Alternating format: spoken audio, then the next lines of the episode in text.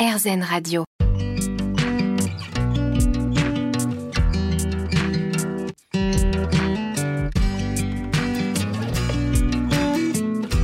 L'instant présent Aurélie Godefroy. Bonjour, c'est Aurélie Godefroy. On se retrouve pour l'instant présent, votre émission hebdomadaire sur RZN Radio. Avec nos invités, nous comprenons l'importance de se poser en conscience, de s'ancrer, de méditer, de mettre sur pause dans notre vie quotidienne pour mieux vivre les différentes problématiques que nous pouvons rencontrer, que ce soit au niveau personnel, professionnel ou encore émotionnel. Et j'ai l'immense bonheur d'accueillir aujourd'hui Aurore Larcher. L'instant présent Aurélie Godefroy. L'instant présent sur RZN Radio avec donc aujourd'hui Aurore Larcher. Bonjour. Bonjour Aurélie. Alors vous venez de publier ce très beau livre Écoute ton âme, elle te parle. C'est aux éditions Guy Trédaniel. Alors je précise que vous avez longtemps travaillé en tant que cadre supérieur de la performance nucléaire. Et en 2014, votre vie a basculé. Euh, vous dites connaître un éveil de conscience fulgurant et vous êtes alors formé à la psychologie transpersonnelle et à l'hypnose. Alors, pourquoi votre vie a-t-elle basculé en 2014 Qu'est-ce qui s'est passé? Alors, euh, je travaillais donc euh, dans le nucléaire, dans une grande entreprise nucléaire. J'avais une vie extrêmement trépidante, hein, de cadre sup, donc c'était difficile. Et j'avais eu quelques alertes euh, bien avant.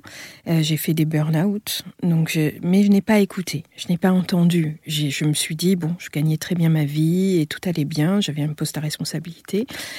Et je crois que la vie m'a arrêtée. Donc, euh, ce qui s'est passé, c'est que j'ai commencé à avoir mal à la hanche. Je ne me suis pas inquiétée plus que ça, j'ai continué à faire ma vie. Et c'est en août euh, 2014 où je me suis dit, non, là, ça va pas du tout, je commence à boiter. Le diagnostic a été posé, il a fallu opérer. Et après cette opération, qui devait normalement bien fonctionner, ben, je n'ai pas pu marcher pendant deux ans. Hmm. Et le diagnostic a été euh, de me dire, enfin le médecin m'a dit, vous ne pourrez plus jamais marcher correctement. Hmm. Donc c'était très difficile parce que pour une femme de... bah, j'avais à la trentaine d'années, euh, euh, mais Très active, voilà, euh, très ouais. active, quatre enfants, euh, donc euh, je ne pouvais plus porter euh, un panier de linge pour aller Mm. faire mon linge. Donc c'était vraiment euh, une, une période douloureuse où il a fallu que je rentre à l'intérieur de moi. Hmm. Et, et- et- et c'est- la- l'aventure a commencé comme ça. Alors, on va revenir justement sur euh, ce que vous racontez à la fois de votre parcours, mais aussi de, des conseils que vous partagez pour justement euh, devenir soi, comme vous dites, grâce au pouvoir transformateur des mythes et des symboles. Euh, pourquoi vous avez tenu d'ailleurs à intégrer ces mythes dans votre livre? Alors parce que j'ai vécu un éveil de conscience fulgurant et que, euh, comme je suis scientifique à la base, il a fallu que je cherche. Et j'ai d'abord cherché dans les sciences, ça a été l'objet de mon premier livre, hein, physique quantique, euh, conscience de l'eau, etc. Et puis j'ai cherché après dans les sciences ancestrales. Je suis partie en Égypte avec mon deuxième livre, et je suis partie en Grèce parce que euh, je me suis rendu compte que les mythes et les symboles euh, étaient porteurs de d'un archétype collectif qui permettait en fait de pouvoir nous guérir Hmm. guérir Il nous donne notre des clés. inconscient hein. et nous donner des clés. Et comme je suis une, euh, bah, mon maître à penser, c'est Carl Gustav Jung, euh, qui lui était un, un fervent euh, euh, admirateur des mythes et il, il voyageait pour ça. Et il en a fait, euh, euh, il en a fait toute une, euh, une, euh, un apprentissage euh, pour la psychologie des profondeurs. Et donc, je suis allée chercher dans le mythe d'Hercule, où j'y ai trouvé quelque chose d'assez incroyable. Euh, c'est que finalement, dans ces douze étapes, il y a les douze étapes d'évolution de l'être humain jusqu'à la mort. Et donc, j'ai décortiqué ça. C'est philosophique, hein c'est déjà aussi étudié en philosophie. Alors, vous avez parlé de, de psychologie des profondeurs. C'est c'est quoi? Alors, c'est finalement, euh, quand on a euh, un problème, une blessure, c'est notre inconscient qui la garde en mémoire. Elle ne revient pas à notre mental. Et la difficulté, c'est que dans notre vie quotidienne, euh, métro, boulot, dodo, on n'a pas le temps de revenir à soi. On n'a pas le temps d'aller chercher dans les profondeurs de soi-même pour aller toucher notre âme en fait, pour aller toucher ce qu'on est vraiment.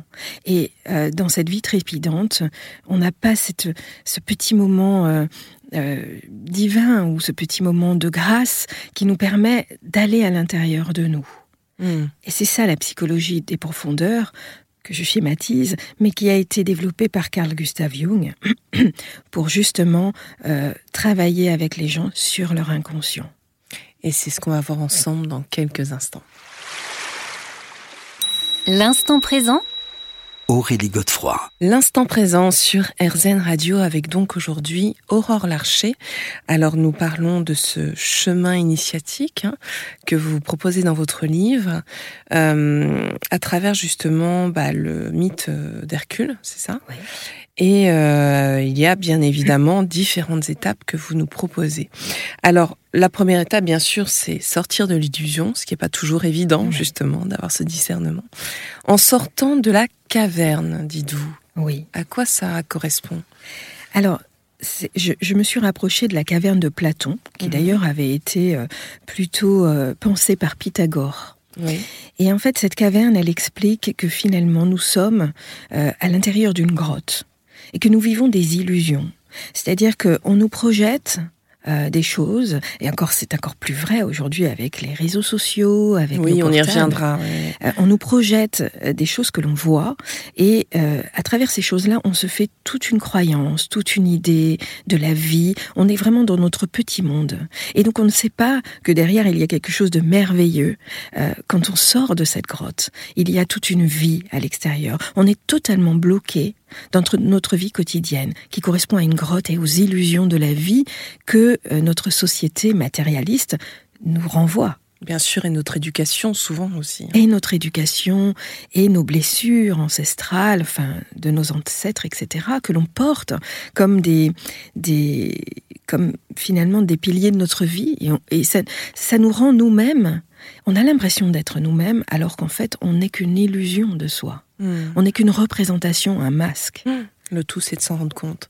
Exactement. Alors, euh, il faut aussi sortir de ce monde euh, connecté là où, enfin, auquel vous avez fait allusion. Parce Oui. que c'est vrai que finalement, aujourd'hui, on est quand même, euh, avec toutes ces technologies, un peu bloqué par ça aussi. Hein Oui, complètement. Il faut sortir de ce monde, euh, aller un petit peu rentrer un petit peu à l'intérieur de soi. C'est ce que j'ai vécu. Et c'est tout ce cheminement que j'ai vécu. Et c'est ce cheminement qui est expliqué philosophiquement. hein. parce que, vous savez, les travaux d'Hercule, c'était 800 ans avant Jésus-Christ. Hmm. Et quand on observe ces 12 montées de travail, on voit que c'est réellement notre vie quotidienne. Mm. Et en fait, rentrer dans les profondeurs de soi, c'est pas en courant tous les jours. Il faut se calmer. Il faut calmer son mental. Il faut pouvoir méditer. Il faut pouvoir rentrer à l'intérieur de soi. Il faut accueillir tout ce que l'on est dans toutes ses parts. Euh, ses parts d'émotions négatives, ses parts euh, euh, de blessures. Il faut accueillir tout ça alors qu'on nous apprend à ne Mhm. pas les accueillir. Justement, oui, oui, plutôt les fuir. Voilà. Mais alors, euh, c'est grâce à ça que peut s'opérer le retour aux sources dont vous parlez? Oui, je pense que c'est grâce à ça, parce que quelque part, quand on est... euh, Aujourd'hui, on nous a appris à ne rien accueillir et à montrer qu'une image très positive de soi. Or, la vie, c'est pas ça. On est des êtres humains avec nos défauts et nos qualités, et il faut tout accueillir. Je suis aussi ça. Je suis aussi quelqu'un qui peut se mettre en colère. Mais pourquoi je me mets en colère? Qu'est-ce qui se passe à l'intérieur de moi?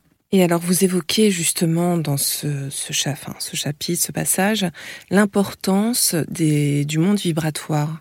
Euh, ce qui est très intéressant parce qu'effectivement, euh, vous dites que ressentir la vibration à la fois de notre corps et de notre mental est tout à fait possible. Mais euh, en fait, j'ai envie de vous demander comment est-ce qu'on fait? Finalement, il suffit peut-être pas de, enfin, de méditer tous les jours. Il faut aussi pouvoir reconnaître ce monde, ce monde vibra- vibratoire, pardon. Oui, il faut s'entendre, s'écouter. Ent- Entendre ce petit moment de grâce que l'on peut avoir, qui peut se traduire par une intuition. Dire non, là, je vais pas traverser la route. Une petite intuition qui est là et qui sort des profondeurs de soi. Et ces petits moments euh, d'intimité avec soi, on n'a plus l'habitude de les avoir. Et il faut reprendre un petit peu ce terrain à l'intérieur de nous-mêmes, euh, cette, terre de nous-mêmes, pour pouvoir entrer à l'intérieur de soi et écouter cette petite voix. Hmm. Mais pour en revenir à l'énergie et au monde vibratoire, comment est-ce que vous, vous cultivez ça? Alors, moi, depuis que j'ai appris, en fait, à, à- à méditer, euh, je prends toujours un petit moment pour revenir à moi. C'est-à-dire, je fais abstraction du monde extérieur et je reviens à l'intérieur de moi. Je ressens les vibrations de mon corps, qu'on peut, qu'on peut balader dans son corps d'ailleurs, hein, quand on prend l'habitude de rentrer en soi. Et, des fois, je, je, me réamuse avec moi-même, c'est-à-dire à rentrer dans ces vibrations, à les faire bouger, vraiment à rentrer à l'intérieur de moi et faire totalement abstraction du monde qui court autour de nous. On se retrouve dans quelques moments.